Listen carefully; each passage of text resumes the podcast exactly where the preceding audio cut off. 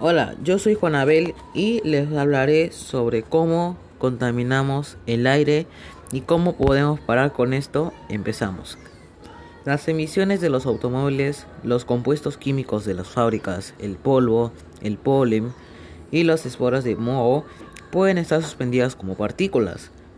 El ozono, un gas del aire en las ciudades, algunos contaminantes del aire son tóxicos y para evitar la constante contaminación del aire podemos utilizar transportes públicos, comprar productos locales, consumir productos ecológicos, reciclar, reducir el consumo de plásticos y elegir energías renovables.